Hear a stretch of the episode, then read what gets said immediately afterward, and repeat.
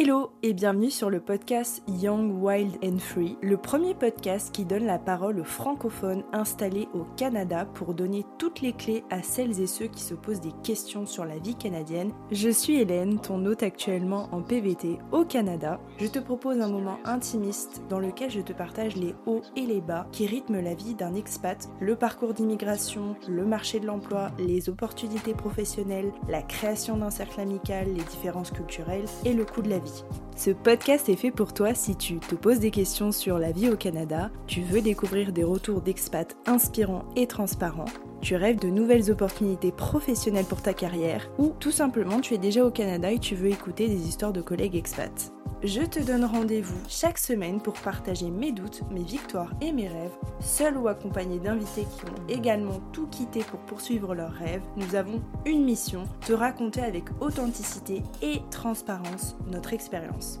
Bonne écoute Aujourd'hui, on papote avec Clara, qui vient tout droit de Grenoble et qui vit en Ontario à Hamilton depuis juin 2022 avec son mari et ses deux chiens. Clara est arrivée au Canada avec une entrée express et va nous partager son parcours d'immigration, ses conseils pour être travailleur autonome, la vie en Ontario et la création de contenu autour du Canada. Salut Clara Coucou Est-ce que tu peux nous expliquer dans un premier temps pourquoi tu as fait le choix du Canada? Alors, pourquoi le Canada? C'est vrai que quand j'ai eu cette idée d'immigrer avec mon mari en 2019, déjà, notre premier, enfin, mon premier choix, parce que je veux parler en mon nom, c'était plutôt l'Australie, parce que je voulais un pays euh, anglophone dans un premier temps, un pays où il faisait pas trop froid, Donc, tu as choisi le Canada au final. Voilà, exactement. On va en revenir là-dessus. Mais euh, les choses ont changé euh, du coup quand, euh, quand on a commencé à se renseigner parce que, bon, déjà, il faut être honnête, quand vous avez de la famille en France, l'Australie, il y a quand même énormément de décalage horaire. Donc, en termes de contact, c'est un peu plus difficile. Et on a aussi deux chiens, comme tu l'as très bien dit. On a deux molosses. Et bah, c'est sûr que leur faire faire plus de 12 heures d'avion avec en plus une quarantaine, parce qu'en Australie, il y a une quarantaine pour les animaux. Je ne me voyais absolument pas leur imposer ça. Et pour moi, mes chiens, c'est comme euh, des membres de ma famille. Donc, euh, on a complètement écarté l'Australie. Et comme à la base des bases, on voulait faire un PVT, on a regardé tous les pays qui étaient disponibles en PVT. Et le deuxième pays qui nous est venu tout de suite, c'était le Canada. Et mon mari était bien, bien plus intéressé par le Canada. Il m'a dit, écoute, moi, euh, s'il y a choisir une destination, c'est celle-ci. Et je lui ai dit, écoute, bah, ok, parce que c'est que 6 heures de décalage avec la France. C'est anglophone, donc pour moi, c'est ok. Et en plus, j'ai de la famille qui vit euh, en Pennsylvanie. Géographiquement, c'est pas loin. C'est pas loin, on est à 4 heures de route de chez eux, de Pittsburgh plus précisément. Donc, euh, comme on vit près de Toronto, c'est vrai que 4 heures de route, on est chez eux, donc on peut y aller en week-end. donc, c'est plutôt cool. Donc, du coup, tu as fait une entrée express oui, en 2022 alors, j'ai lancé la demande d'entrée express en 2020. En fait, à la base, on devait partir en PVT. Euh, on s'était inscrit en décembre 2019, puis le Covid est arrivé. Et au final, on a décidé d'utiliser ce temps euh, un peu, entre guillemets, pas perdu, peut-être bloqué en fait par rapport au, gouvernement, mais de tous les pays du monde, hein, pour mettre en place quelque chose. Et au final, on a très bien fait parce que toutes nos démarches se sont faites pendant le Covid, euh, ce qui fait qu'on est arrivé pratiquement à la fin en fait de la pandémie, donc on a pu vraiment profiter pleinement de notre voyage. Donc on a lancé les démarches euh, septembre 2020 et on a obtenu notre résidence permanente en avril 2022. Ok, et du coup, c'est quoi ces démarches? Alors, les démarches, elles sont un peu plus complexes qu'un PVT. Je sais que ça peut faire peur au premier abord, mais honnêtement, je l'ai fait toute seule. Vous pouvez vous faire aider d'un avocat, hein, évidemment. Mais euh, si je peux le faire, honnêtement, tout le monde peut le faire. Il faut être assez organisé. Euh, j'ai d'ailleurs créé un site internet avec toutes les étapes euh, qu'il faudrait que je remette à jour sur mon, sur mon contenu. Mais tout, tout ce qu'il faut déjà, la première étape, c'est savoir si vous êtes éligible. Donc, il y a plusieurs critères à prendre en compte quand vous faites l'entrée express. Vous pouvez tout trouver sur canada.ca. Euh, l'entrée express, c'est simplement un programme qui euh, vous permet de devenir résident permanent en dehors du Québec en six mois. Donc, il y a différents volets. Moi, le volet que j'ai choisi, c'est le volet des travailleurs qualifiés et c'est un volet qui vous permet du coup de devenir résident permanent depuis la France. Et pour ça, il faut correspondre à plusieurs critères. Donc, c'est un système de score. Euh, là où le PVT, c'est un tirage au sort, l'entrée express, c'est vraiment au score. Donc le score va dépendre de votre profil. Donc plus vous êtes jeune, plus vous avez de points. Plus vous avez d'études, plus vous avez de points. Il faut au minimum le bac. Plus euh, vous avez d'expérience aussi de travail euh, qualifié, parce qu'il faut que ce soit un travail qui soit considéré comme qualifié par le Canada. Pour ça, il y a plein de petites choses à faire, mais je pense qu'on en reparlera un petit peu plus tard. Il faut avoir un niveau de langue suffisant, que ce soit en anglais, en français ou bien les deux si vous voulez plus de points. Il faudra minimum un test de langue. Et tout ça combiné vous donne ce qu'on appelle un score euh, CRS, il me semble. Et, euh, et, en fait, tous les 15 jours, il y a un tirage dans le bassin d'entrée express avec un score minimum. Et si vous avez au-dessus de ce score, bah, vous êtes sélectionné. Félicitations, vous pouvez déposer votre dossier euh, pour vérification. Et si vous avez tout pile le score, c'est la règle du premier arrivé, premier tiré au sort. Donc, ça sera au niveau chronologique. Donc, ça sera les premiers inscrits qui ont pile le score demandé qui seront tirés en premier. C'est quoi ce fameux score du coup? Combien il faut avoir?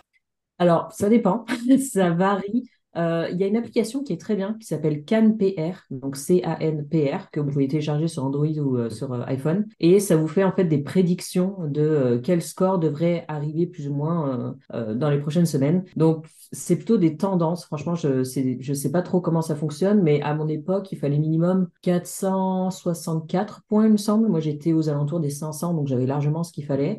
Dernièrement, ça s'est un peu envolé. Euh, les scores sont quand même bien plus hauts. C'était plus aux alentours de 500 parce que, bah, tout simplement, pendant le Covid, les bassins ont été bloqués. Donc, ça s'est accumulé, accumulé, accumulé. Et en fait, vous avez mathématiquement plus de personnes avec un gros score. Donc, le temps que ça vide les bassins des gros scores, forcément, le score demandé minimum est, beaucoup plus haut. Mais là, ça, recommence à redescendre. Donc, euh, c'est déjà un peu plus accessible.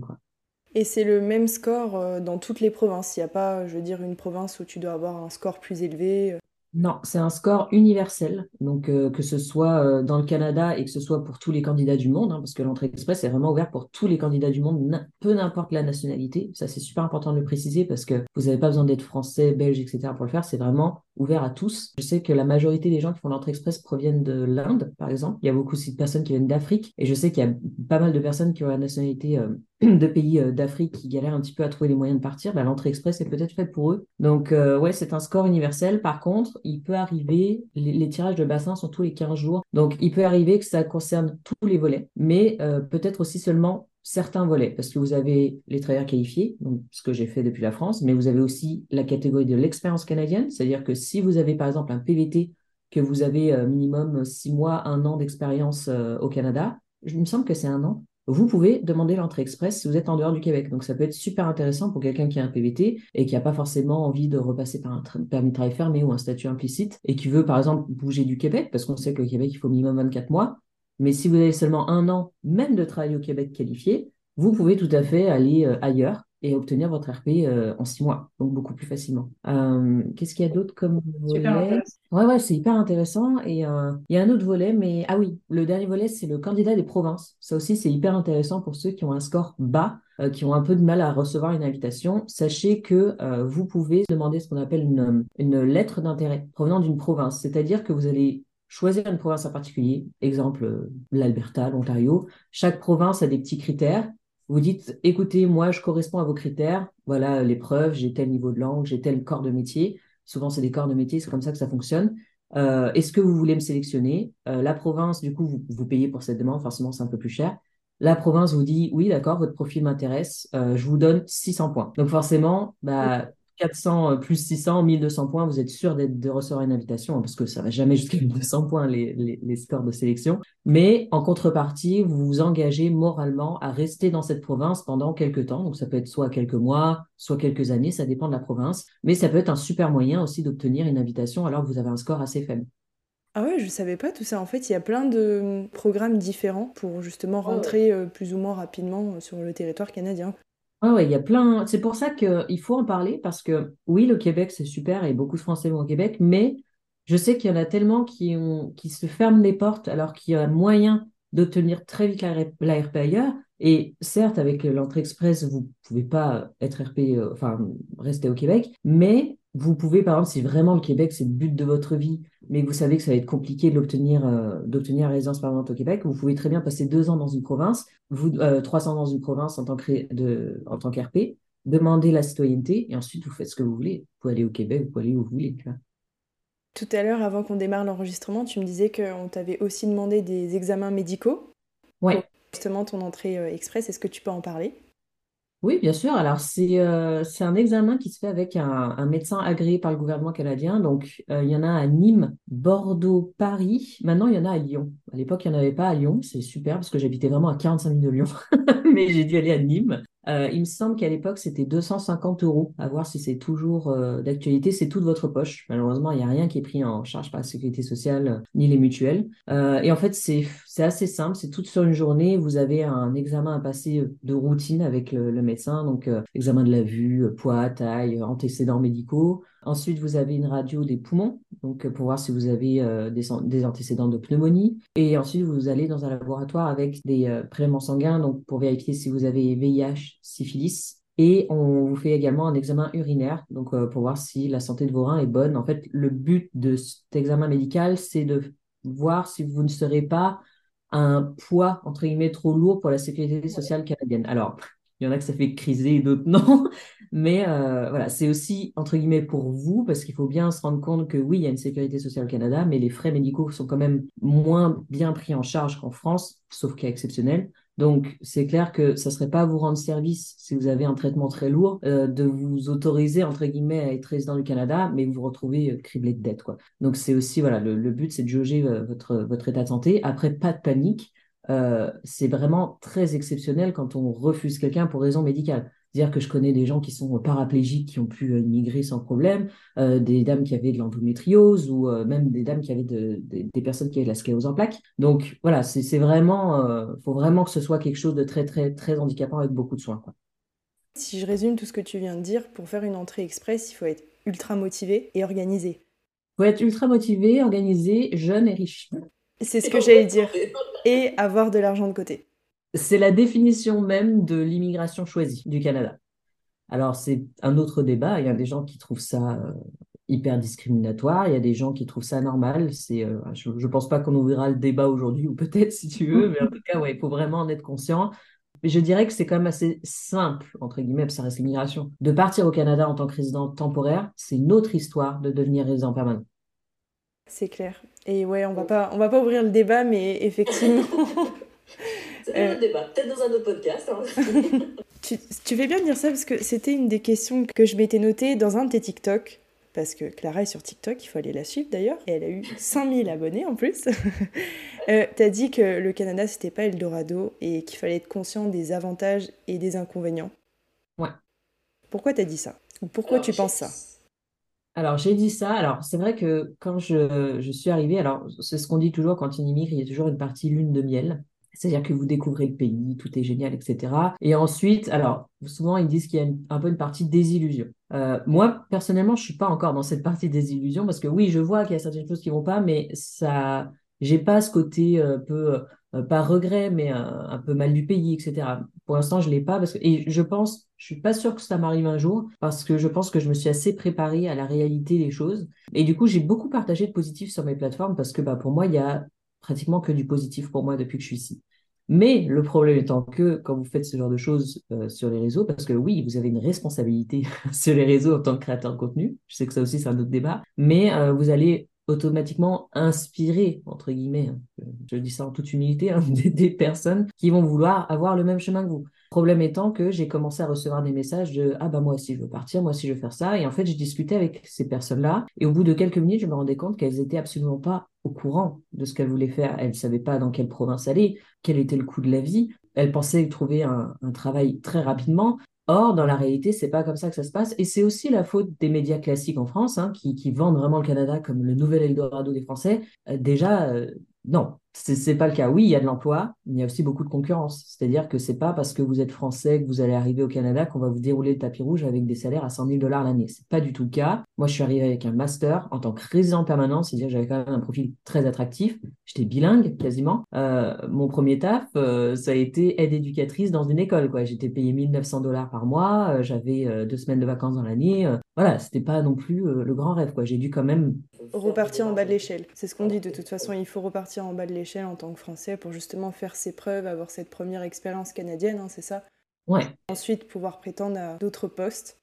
Exactement, ouais. C'est euh, le, Canada, oui, a besoin de migrants, mais le Canada n'est pas prêt euh, à vous donner tout euh, sur un plateau d'argent. C'est pas comme ça que ça fonctionne, quoi.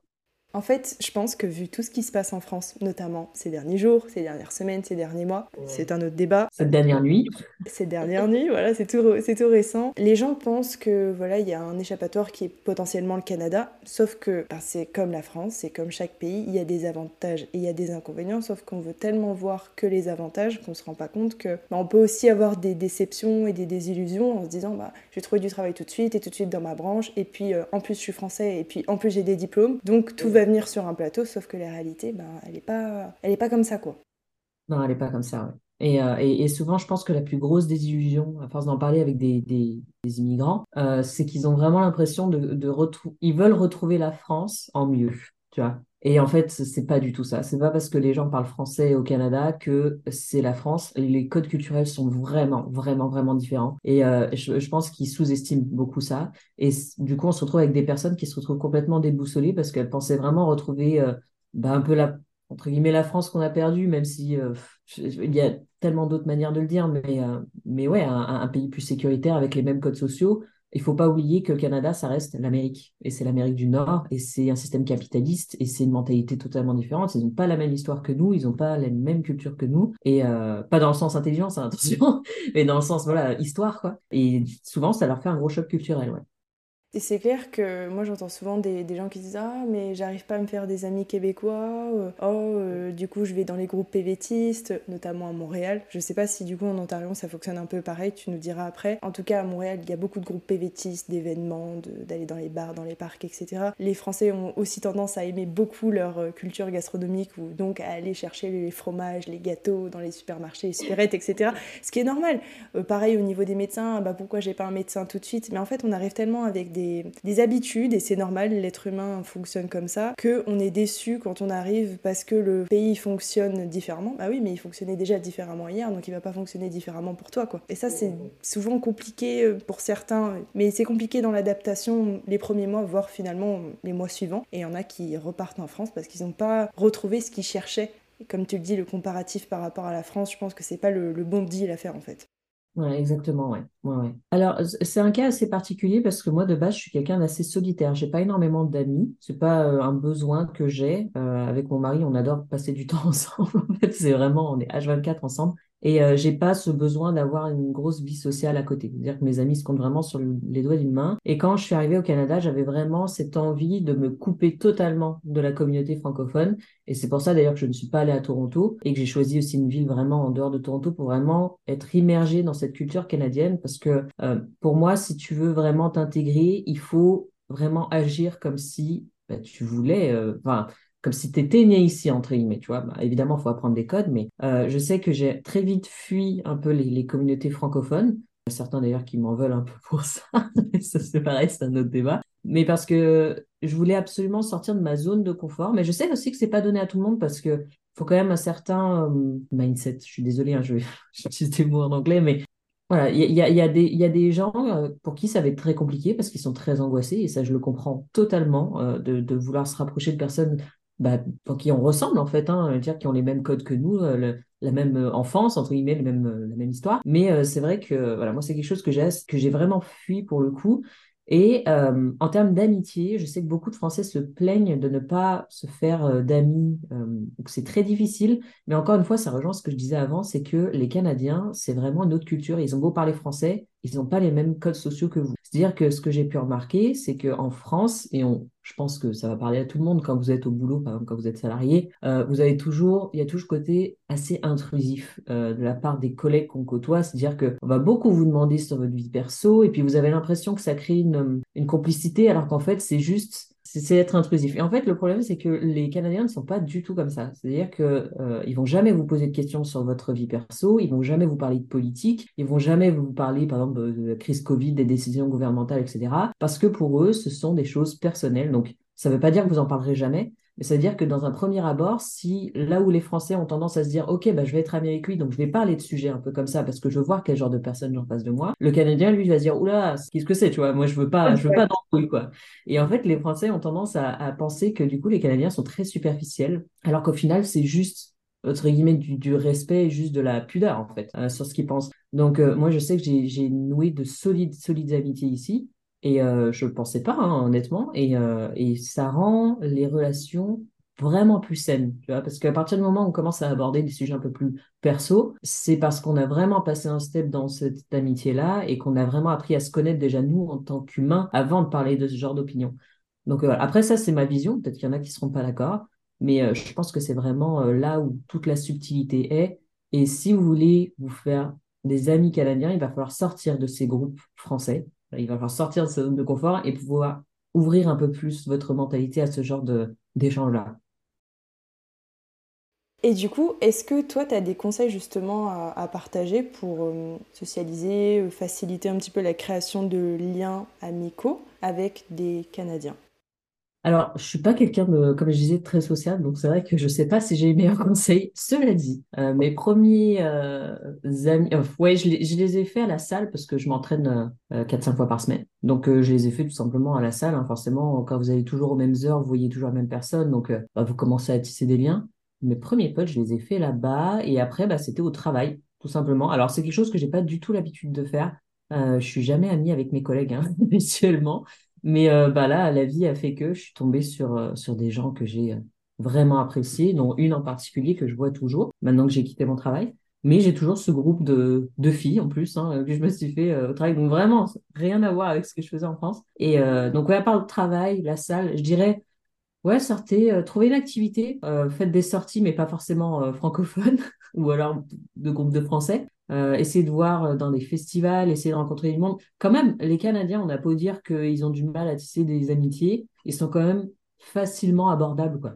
Donc, euh, même en festival, parler avec des gens, vous avez parlé avec plein de personnes, hein, vous attendez pas à trouver votre meilleur ami comme ça du jour au lendemain, mais ils sont quand même assez accessibles, je trouve. Toi, tu es arrivé au Canada avec un master en recherche scientifique, c'est ça? Ouais. Et tu as fait un petit switch depuis quelques mois.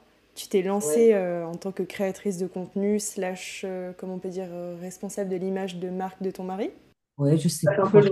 je cherche encore le nom. Community manager, franchement, je sais pas. Peut-être, ouais. je, crois qu'il y a plein de nouveaux métiers. De toute façon, on n'arrive pas trop à mettre un nom dessus. surtout ceux du web. Mais comment ça s'est fait ce switch, justement? Alors, ce switch, il n'y a, pas beaucoup de gens qui l'ont compris sur le moment parce qu'en fait, quand j'ai immigré, j'avais vraiment cette ambition de développer ma carrière. Donc, euh, j'ai un master en recherche médicale et je cherchais un boulot d'ingénieur d'études en France. Et c'est très compliqué de trouver parce que bah il y a pas beaucoup d'emplois et puis bah on dira ce qu'on veut, mais quand on est une femme de 28 ans sans enfant, ça nous ferme beaucoup de portes en termes de responsabilité.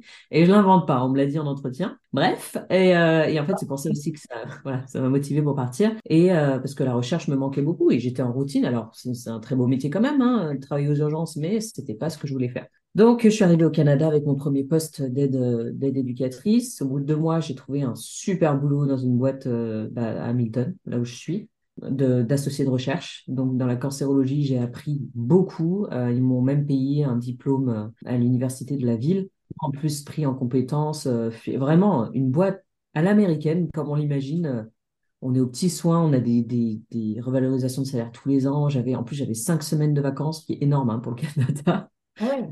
Euh, plus les jours fériés, j'avais une semaine à Noël, enfin bref, vraiment de super avantages, une super mutuelle et, euh, et de super collègues. Donc j'étais vraiment très heureuse dans ce, dans ce boulot-là. Et en fait, entre, en, parallèle, mon mari, du coup, lui, a, rouvert sa société de coaching en ligne euh, ici. Et bah, ça a commencé petit à petit à, à grossir, à grossir. Il a, ouvert, il a ouvert sa chaîne YouTube, il a commencé à développer son Insta. Donc, comme lui n'était pas très à l'aise avec ça, c'est moi qui m'en occupais. Parce qu'en parallèle, moi, j'avais mes réseaux. Donc, bah, j'ai commencé à l'aider pour euh, ses montages de réels, pour euh, le montage de ses vidéos YouTube. Et puis, petit à petit, petit à petit, bah, il a eu de plus en plus de clients. Il a commencé à écrire des e-books en ligne. Donc, moi, je faisais la mise en page. Je m'occupais de ses visuels Insta, je m'occupais de ses mails parce qu'il s'en sortait plus, je m'occupais de ses rendez-vous, enfin bref, plein plein de choses. Et en fait, au final, je me suis retrouvée avec un, un job à temps plein et un autre job à temps plein. C'est-à-dire que bah, j'allais bosser, ensuite j'allais à la salle à la sortie du boulot et ensuite je bossais jusqu'à une heure du mat. Quoi. Et euh, ben, on a fait ça pendant euh, trois, quatre mois. Et en fait, on était arrivé à un point où on sortait plus, on n'allait plus au resto, on passait plus de temps ensemble, on regardait plus de séries. Enfin, on était ensemble, mais pas sur un temps qualitatif.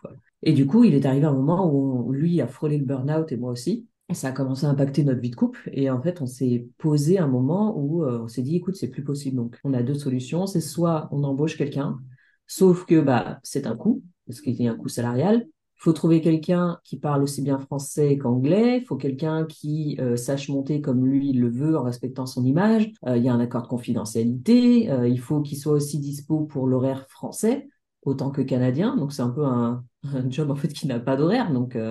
Et en plus, on savait que si on cherchait quelqu'un comme ça, il aurait fallu proposer un, un, salaire à la hauteur quand même. Tu vois, on n'avait pas le payer le SMIC. En tout cas, pour nous, c'était hors de question. Donc, c'était pas offrir de bonnes conditions de vie à, cette personne-là non plus. Donc, surtout pour le Canada, qui est quand même un pays euh, assez cher, surtout en Ontario. Donc, du coup, il m'a dit, bah, travaille pour moi, tu vois, travaille avec moi, en fait. Pas travaille pour moi, travaille avec moi.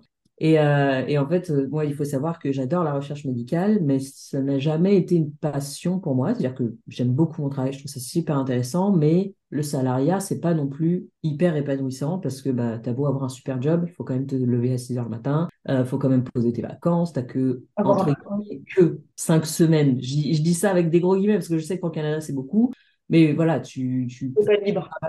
Exactement, tu n'as que le week-end pour profiter. Donc voilà, et en fait, ça a été une décision, franchement, une des plus dures de ma vie. J'en ai pleuré, hein, vraiment, des, soirs entiers, avec beaucoup d'angoisse. Et il y a des gens qui me disent, mais t'es parti à 6000 km, pourquoi ça te stresse de quitter ton, ton emploi? Et en fait, je disais, mais tu te rends pas compte, je suis venu pour ma carrière à la base, et en fait, je vais tout lâcher pour, certes, quelque chose qui me passionne, mais qui n'est pas du salariat, tu vois, qui, j'aurais pas un salaire euh, entre guillemets euh, stable. Et en fait, un jour, mon mari m'a dit, euh, ton salaire net, c'est, je gagnais 3100 dollars à l'époque, le mois. Et il me disait, euh, ton salaire, je le fais en moins d'une semaine.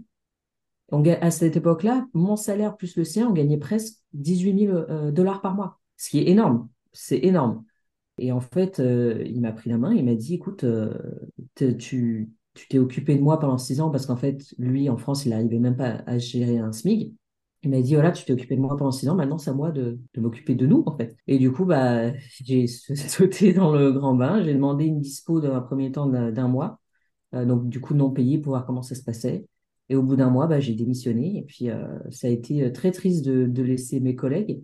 Mais voilà, c'est, on a 30 ans, on n'a pas d'enfants, on gagne de l'argent, c'est en train d'exploser. Donc il faut qu'on prenne le, risque. Et on est au Canada, donc on est dans un pays où je pourrais retrouver du travail si ça marche pas. Donc, et puis je suis parti en très bon terme avec ma boîte. Ils m'ont dit que leur porte serait toujours ouverte. Donc, si un jour j'ai envie de revenir, je reviendrai, tu vois. Mais ouais, ça a été, euh, ça a été énormément stressant. Franchement, euh, j'en avais des plaques d'eczéma et tout. C'était vraiment, euh, c'était une horreur, quoi. Ouais, c'est normal, mais c'est génial, je trouve. Tu as pris le, train en marche et tu as saisi une opportunité qui s'est présentée à toi, notamment dans, dans, les réseaux sociaux. Et j'imagine que coaching sportif, ça se enfin, c'est normal que ça se développe beaucoup plus en Amérique du Nord qu'en France, on est d'accord Ouais, ouais, ouais, complètement. La culture est totalement différente, les infrastructures sont différentes. Moi, c'est une partie qui me plaît énormément aussi, même si moi, je suis pas coach à proprement parler.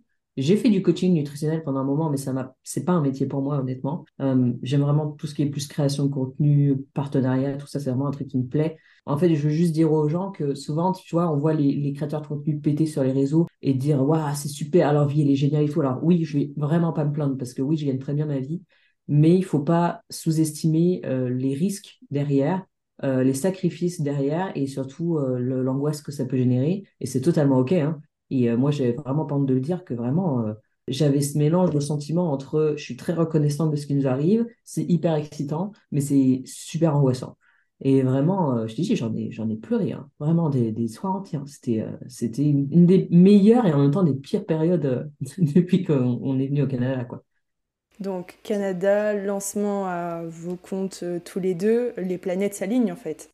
Ouais, ben en fait, euh, on a un peu peur de ce qui va nous retomber dessus parce que euh, c'est ce que je disais aussi sur mon TikTok et ça m'a vu, ça m'a valu aussi pas mal de haine d'être honnête de ce côté-là. Je n'ai jamais trop compris pourquoi, mais on, on a conscience d'avoir eu une immigration un peu idyllique, tu vois, parce qu'on est arrivé avec quand même pas mal d'argent, même si on a eu des petits soucis financiers au début parce que bah, la vie ici coûte très cher on a fait des paris et ça a fonctionné et on est conscient que ça peut ne pas fonctionner pour d'autres personnes parce que bah forcément on a inspiré beaucoup de personnes. Tu vois il y a aussi beaucoup de coachs sportifs qui galèrent en France parce que c'est un métier qui est super mal reconnu super mal payé et qui se disent ah ben, moi si je veux venir au Canada je veux faire comme vous je veux gagner la même chose que vous mais il faut bien être euh, conscient que ça peut ne pas marcher tu c'est-à-dire que nous, on a une niche quand même particulière, on a un marketing particulier. Euh, mon mari a comme une, une, personnalité particulière pour ceux qui le connaissent. Donc, euh, on veut pas non plus euh, donner envie à tout le monde qui se jette comme ça dans le bain et qu'en fait, finalement, ça ne marche pas, tu vois.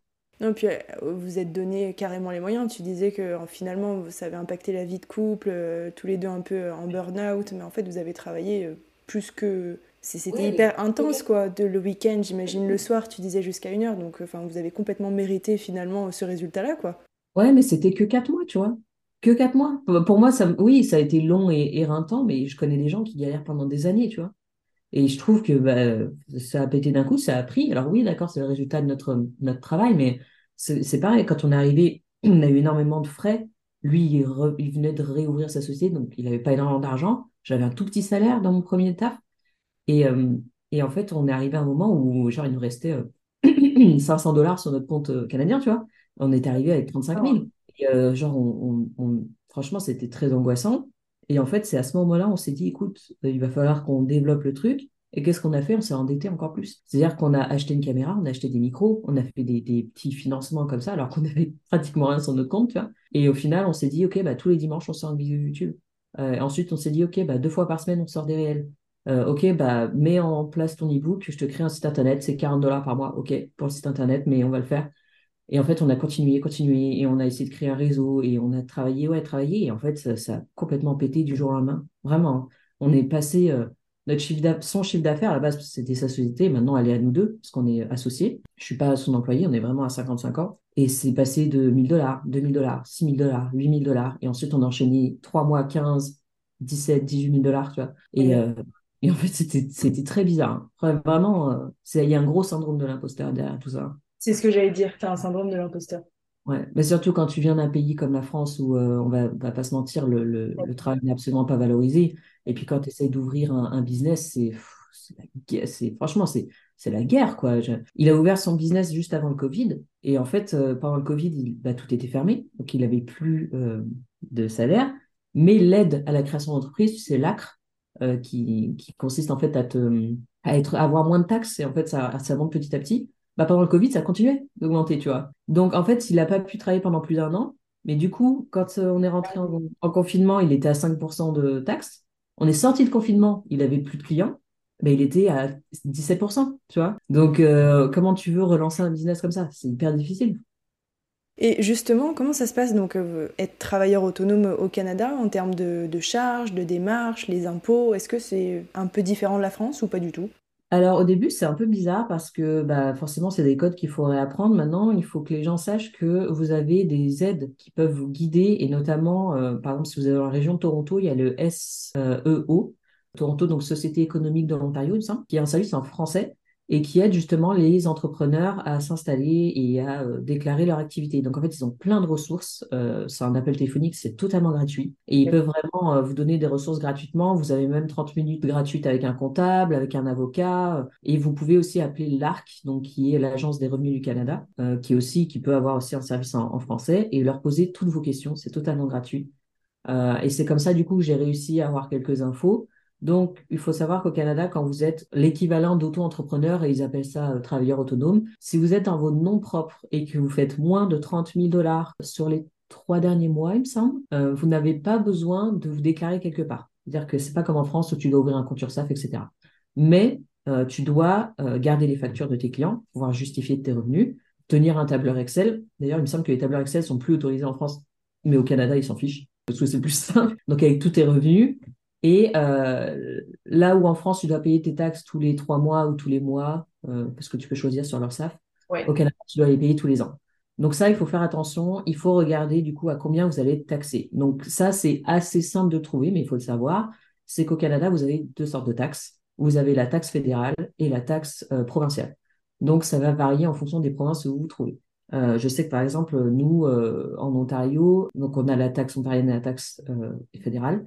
Et en fonction de ce que vous avez généré, vous avez plusieurs paliers. Donc, dans votre petit tableau Excel, vous mettez tout ce que vous gagnez et dès que vous passez un palier, hop, vous regardez à quelle taxe, quelle tranche de taxe ça correspond. Vous associez les deux pourcentages de taxes et ça vous donne ce que vous devez aux impôts, tout simplement. Donc, gardez bien votre euh, tableur Excel, ouvrez un compte épargne sur votre compte bancaire canadien et à chaque fois que vous touchez une facture, hop, vous mettez le pourcentage euh, de ce que vous devez aux taxes sur ce compte-là. Et comme ça, à la fin de l'année, hop, vous payez vos impôts et il n'y a pas de souci.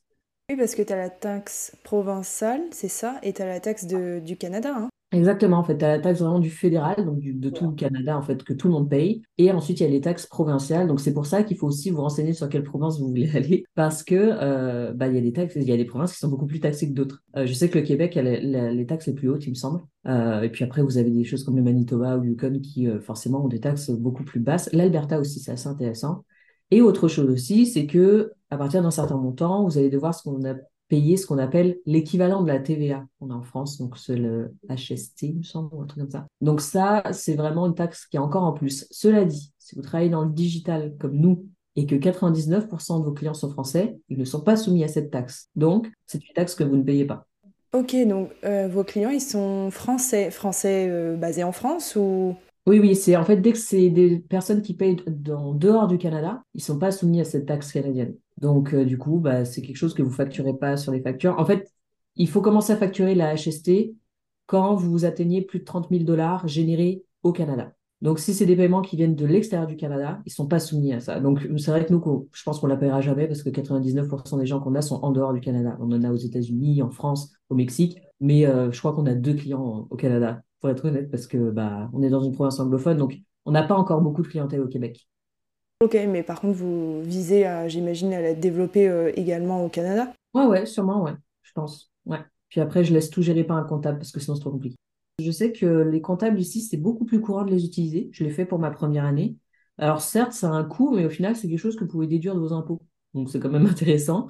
Quand vous connaissez pas le système euh, comme ça euh, fi- financier du, nouveau pays où vous êtes, c'est hyper euh, rassurant d'avoir quelqu'un qui le sait, qui vous guide, qui fait votre déclaration. Comme ça, vous êtes sûr que vous êtes dans les clous. Bien que les impôts au Canada sont quand même vachement plus cool que les impôts en France. C'est-à-dire que si vous faites une erreur, ou si, par exemple, vous avez beaucoup trop d'impôts à payer par rapport à ce que vous aviez euh, pensé, en, un appel, vous pouvez faire un échelonnage de paiement, vous pouvez trouver un accord. Je sais qu'en France, c'est très compliqué de faire ça. Il faut euh, payer, puis après faire une demande d'un dossier. Enfin, bref. J'ai toujours trouvé ça extrêmement stupide d'ailleurs, hein, parce que si tu n'as pas les moyens de payer, tu ne peux juste pas payer. Donc, euh, sachez que le Canada, sont vachement plus cool sur comment en fait euh, régler vos impôts. Ça ne veut pas forcément dire qu'il faut euh, pas, y faire attention, mais euh, je sais que ça, m'a enlevé une grosse source de stress quand l'ARC euh, elle-même au, au téléphone, donc l'Agence du revenu du Canada, m'a dit non mais vous inquiétez pas, si vous faites une erreur, euh, on échelonnera, on, on discutera et tout. Donc, euh, il y a vraiment un bon accompagnement là-dessus. C'est vraiment un pays du, où tu peux développer un business vachement plus facilement que la France, je trouve. En parlant de développer un business, est-ce que tu penses que ce que tu fais, donc la création de contenu euh, lié au coaching sportif, tu pourrais le faire en France? Euh, ah, ouais, non.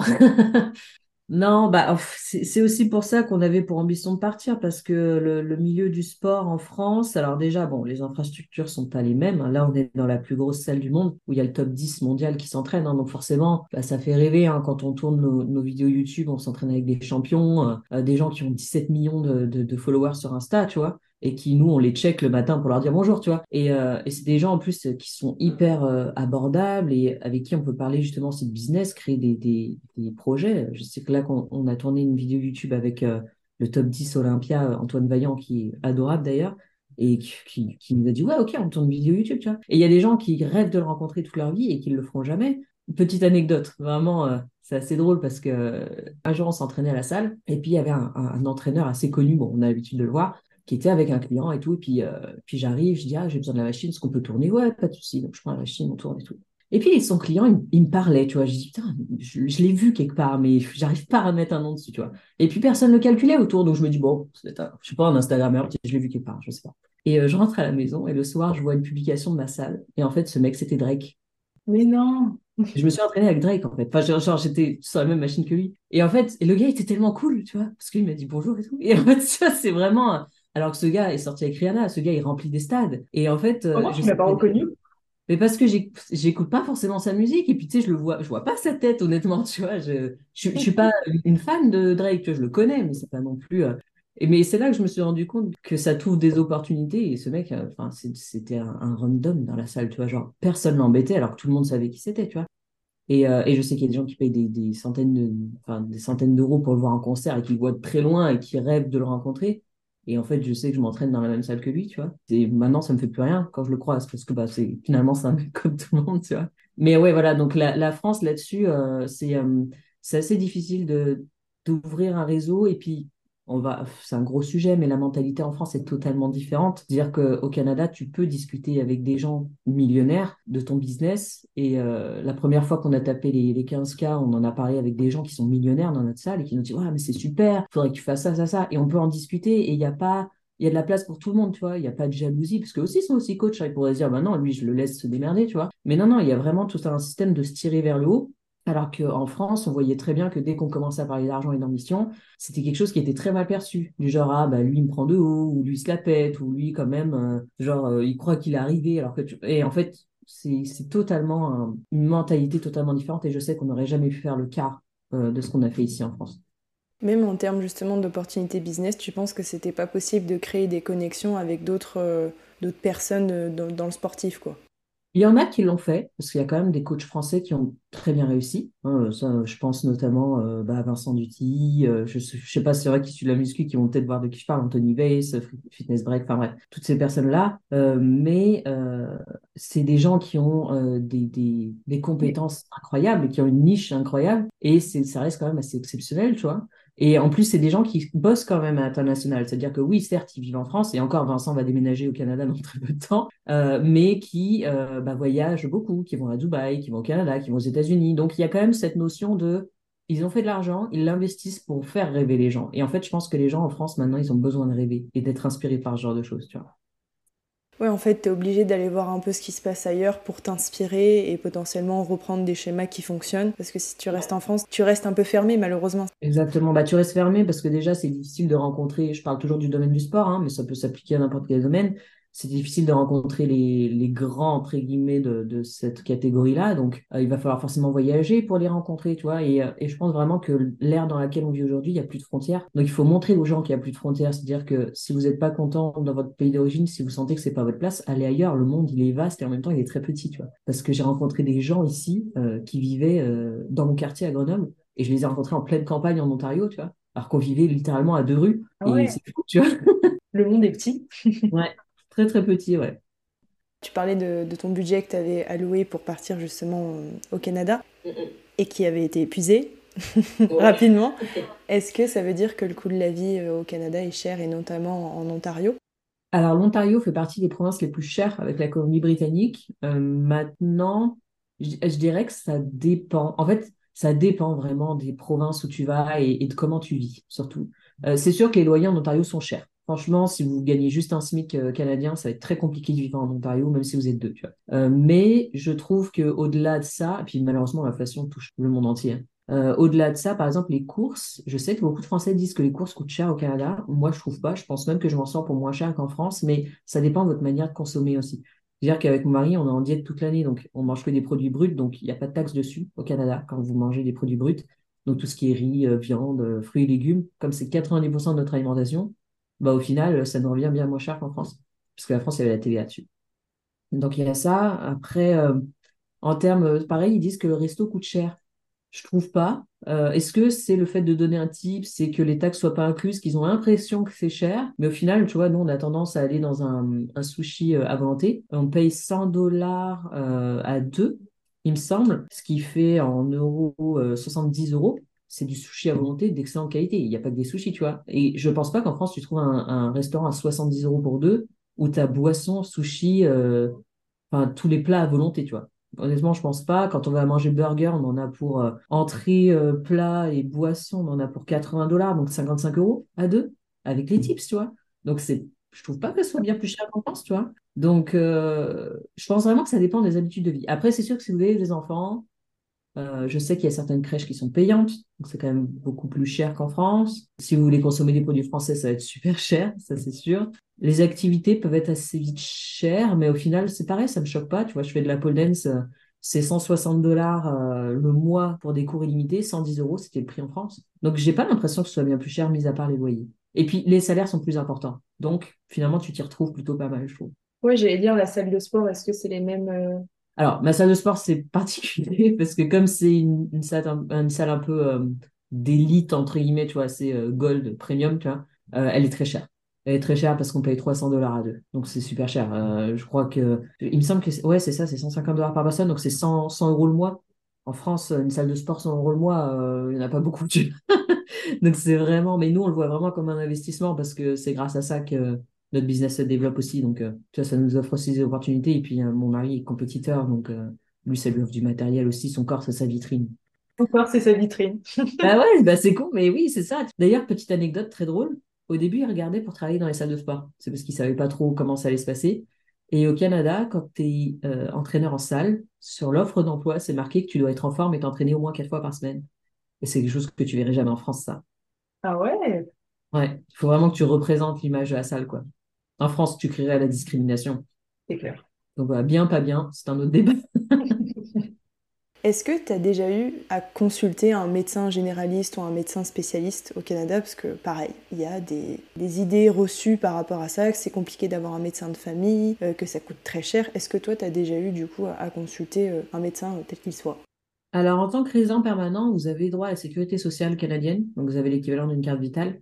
Euh, donc, vous avez déjà ça. Et euh, en plus, si vous travaillez, souvent, vous avez une complémentaire santé. Donc, moi, j'ai pas de médecin de famille parce que j'en ressens pas le besoin. Je sais que c'est assez long d'en trouver un, euh, mais c'est pas impossible. Ça, encore une fois, il y a la différence entre bah, je m'inscris sur la liste et j'attends et je cherche moi-même. Si vous cherchez vous-même, vous pouvez en trouver un quand même en quelques semaines. Euh, j'en ressens pas le besoin parce que j'ai pas de traitement euh, récurrent. Euh, les rares fois où je suis allée chez le médecin, c'était pour des petites urgences, donc genre infection urinaire, tu vois, des choses comme ça. Et j'allais en walking clinic à 3 minutes de chez moi, j'avais un rendez-vous en 30 minutes. C'était tout pris en charge par la Sécu et ma mutuelle. mes médicaments, pareil, c'était tout pris en charge. mon mari a eu une urgence dentaire, il a dû se faire extraire une dent. Donc il a fait nettoyage, détartrage, extraction dentaire. J'ai fait un nettoyage, détartrage aussi. On n'a rien payé. Rien du tout. Même en France, on n'était pas si bien couverts, hein, franchement. Donc, euh, donc euh, nous, on n'a pas eu de soucis médicaux. Après, on n'a pas eu besoin d'aller aux urgences, donc euh, j'ai pas encore cette super expérience. Je sais qu'il est un peu meilleur en Ontario. Tant mieux et on souhaite que ça continue comme ça alors. C'est quoi la suite de tes projets? Un peu perdu. Donc. non, en fait, euh, comme je viens de quitter mon travail, ça fait, euh, ça fait un mois, on a plein de projets pour notre société, évidemment. Donc, vraiment, si on s'axe sur la société de, de, mon mari, là, il a d'autres e-books à sortir. Donc, on en a cinq à sortir cette année. Euh, du coup, le but, c'est vraiment de continuer à augmenter nos revenus. En fait, on voudrait augmenter notre source de revenus passifs pour pouvoir le moins travailler et le plus faire d'argent, en fait, tu vois, pour constituer notre propre retraite. Parce qu'on on compte plus sur les retraites Bien sûr. française pour, euh, parce qu'on sait que ça va pas s'arranger de toute façon. Donc il y a ça. Et puis moi, de mon côté un peu plus perso, j'aimerais bien reprendre ma chaîne YouTube. Et en fait, j'aimerais euh, faire un complément de ce que fait mon mari, c'est-à-dire que un peu s'inspirer du modèle des couples américains. Je sais qu'il y a certains qui suivent euh, Julien Pellegrini, par exemple, qui est un, un coach qui vit aux États-Unis. Euh, qui est français aussi, qui a immigré avec sa femme. Euh, vraiment, de lui rester sur l'aspect purement muscu fitness, rencontrer des grosses personnalités, faire rêver un peu les gens et puis que lui devienne un coach renommé parce que c'est son ambition. Euh, et je suis sûre qu'il y arrivera un jour. Et, moi, vraiment m'occuper du côté plus lifestyle, c'est-à-dire bah, filmer un peu le, les backstage. Donc, quand on voyage, quand on va aller à Miami, à New York, enfin vraiment, pareil, montrer un petit peu la vie de tous les jours. et puis, ouais, parler un peu plus de ça. Puis peut-être J'aimerais bien sortir un peu cette niche de l'immigration bah, qui m'a donné un petit peu mes followers, mais j'aimerais bien aussi parler euh, d'autres sujets, tu vois, genre par exemple, pourquoi pas faire des podcasts et discuter euh, peut-être de peut-être plus entre nanas, tu vois, un truc un peu plus, euh, pourquoi pas aussi autour du sport ou autour du business, mais vraiment mettre un peu plus les femmes à l'honneur. Bref, j'ai plein de petits projets comme ça, mais pour l'instant, ça, ça tourne encore dans ma tête et j'aimerais bien aussi accompagner des jeunes, justement, entrepreneurs ou des petites marques à se développer, mais à moindre coût, tu vois. Parce que je me rends compte que maintenant, quand tu veux vraiment ouvrir un site internet, euh, euh, embaucher un social media manager, c'est des coûts énormes. Et en fait, quand tu débutes, j'aimerais leur donner des outils, genre des trousses, tu vois, où ils peuvent vraiment, à, petit prix, commencer à se lancer, puis faire de l'argent, puis après passer un step au-dessus, etc. Mais vraiment leur montrer que oui, vous pouvez vous lancer avec un iPhone, tu vois, et que tu n'as pas besoin d'attendre d'avoir une super caméra pour pouvoir percer sur les réseaux, pouvoir euh, mettre en avant ton business. Est-ce que ce serait plus des formations ou du coaching? Je sais pas, ça pourrait prendre plusieurs formes pour tous les budgets. Ça pourrait prendre sur des petits packs, sur 30 euh, minutes de consulte ou une heure de consulte, ou, euh, ou peut-être pourquoi pas des webinaires ou, euh, ou des podcasts, ou alors des, petits contenus. vraiment, tu vois, par exemple, TikTok a lancé des séries. donc c'est du contenu payant. Donc c'est moi qui fixe le prix. Genre, je sais pas, pour 5 dollars par exemple, tu as une vidéo de 15 minutes qui te résume un, un sujet en particulier, tu vois, ou vraiment pour que les petites bourses puissent avoir quand même des conseils et savoir où aller, tu vois. Génial, il y a plein de choses qui vont arriver en fait. Ouais, mais il faut vraiment que j'organise ça dans ma tête. Parce que là, du coup, euh, c'est assez récent, hein, mine de rien. Ça fait qu'un mois hein, que je travaille à, mon compte, donc euh, j'ai envie de faire les choses euh, bien là-dessus, quoi. Où est-ce qu'on va pouvoir suivre tout ça alors? Sur Insta, TikTok. Je suis beaucoup sur, plus sur Insta quand même. TikTok, j'essaie de m'y remettre, mais comme, comme on le disait plus tôt, la communauté n'est pas la même. C'est un peu plus difficile d'être proche de, de, ses abonnés sur TikTok, mais je vais quand même rester sur TikTok parce que je trouve que c'est une plateforme qui a quand même de l'avenir. Ok, bah, je mettrai euh, tous tes réseaux sociaux en barre d'infos. Merci en tout cas pour le temps que tu nous as accordé, c'était chouette. Bah, merci à toi, c'est euh, super cool euh, de pouvoir parler. C'est une des premières fois où je suis invitée sur un live, donc c'est plutôt, plutôt cool. Et bientôt, on suivra ton podcast que tu, que tu vas créer. ouais, bah écoute, on verra si ça se fait. Merci Clara. Bah, merci à toi. Ok, c'est parti pour les trois choses essentielles à retenir de cet épisode avec Clara. Déjà, je sais pas ce que t'en as pensé, mais n'hésite pas à me le dire en commentaire, euh, sous mes réseaux sociaux, parce que moi, c'est un épisode que j'ai adoré enregistrer avec Clara. C'est une super fille qui a beaucoup de conseils à donner sur l'immigration de façon générale. Première chose à retenir de cet épisode, l'entrée express. C'est un bon moyen si tu n'es pas tiré au sort pour le PVT ou si tu n'arrives pas à obtenir de permis fermé avec un employeur au Canada. En revanche, ça ne concerne pas la province du Québec. Donc si tu veux absolument aller au Québec, ça va être problématique. Mais si tu veux euh, devenir tout de suite résident permanent dans une autre province que le Québec, c'est une bonne option. Ceci étant dit, le gouvernement canadien demande une certaine somme à avoir de côté, plus des tests de santé au niveau des poumons, des reins. Réécoute cette partie qui est au début de l'épisode dont Clara parle. Elle donne toutes les infos, c'est super clair. Euh, plus t'as de points et plus t'as de chances euh, bah, d'être tiré au sort rapidement. T'invite vraiment à te renseigner sur le site du gouvernement et de l'immigration canadienne où c'est tout expliqué. Il y a plusieurs types de programmes pour l'entrée express en fonction de certaines provinces aussi. Go checker sur le site. La deuxième chose essentielle à retenir de ce podcast, c'est même si tu arrives avec un certain job au Canada, tu peux tout à fait le changer. C'est-à-dire qu'elle est arrivée avec un master en recherche médicale scientifique et des opportunités se sont présentées à elle et à son mari, notamment liées au coaching sportif. Et elle a su saisir l'opportunité et augmenter euh, sa source de revenus. C'était son objectif, c'est pas l'objectif de tout le monde. En revanche, ce qu'il faut se dire, c'est que le Canada, c'est aussi le moment bah, de s'ouvrir personnellement et professionnellement aussi. D'être ouvert au changement, en tout cas si tu le désires. Autre chose que je voulais préciser par rapport au job, même avec un master en recherche euh, scientifique et médicale, Clara l'a dit tout de suite, elle n'a pas trouvé immédiatement un job dans sa branche, elle en a d'abord pris un autre pour pouvoir payer son logement et ses factures, et ensuite elle a trouvé, au bout de quelques semaines slash quelques mois, un job dans sa branche. Mais il faut bien se rendre compte qu'il y a beaucoup de concurrence avec d'autres nationalités, avec d'autres Canadiens. C'est pas parce qu'on est français que ça va tomber euh, tout près euh, dans l'assiette quoi. Et troisième chose importante à retenir de cet épisode, L'immigration au Canada, c'est pas Eldorado. Prépare bien ton projet en amont. Puisqu'il y en a, euh, je vois encore sur des groupes Facebook, des gens qui disent euh, au bout de 4, 5 jours, voire quelques semaines, bah en fait, euh, j'arrive pas à trouver un job dans ma branche, c'est la galère, les recruteurs ne me font pas confiance, pour le logement c'est compliqué, il faut une enquête de crédit. Waouh, genre comme Dan les gars, c'est c'est normal, il faut faire ses preuves comme dans n'importe quel pays. Je voulais juste souligner au niveau du budget et des finances. Le Canada, c'est un pays quand même qui est relativement coûteux. Donc arrive avec le maximum euh, d'argent de côté parce que ça peut aller très vite. Après c'est toi et ta façon de consommer et de vivre aussi. C'est vraiment important parce que on peut euh, flamber rapidement et en fait repartir euh, les deux mains dans les poches en France. Expérience pas top au Canada, puis en fait on n'a plus de sous, on arrive en France. J'espère que cet épisode t'aura plu. Prochain épisode la semaine prochaine avec Elsa qui va nous parler de la création de son cercle amical. Tu vas voir qu'elle a mis en place plein de choses et plein de techniques pour se faire des amis rapidement et sur la durée. A tantôt comme on dit à Montréal.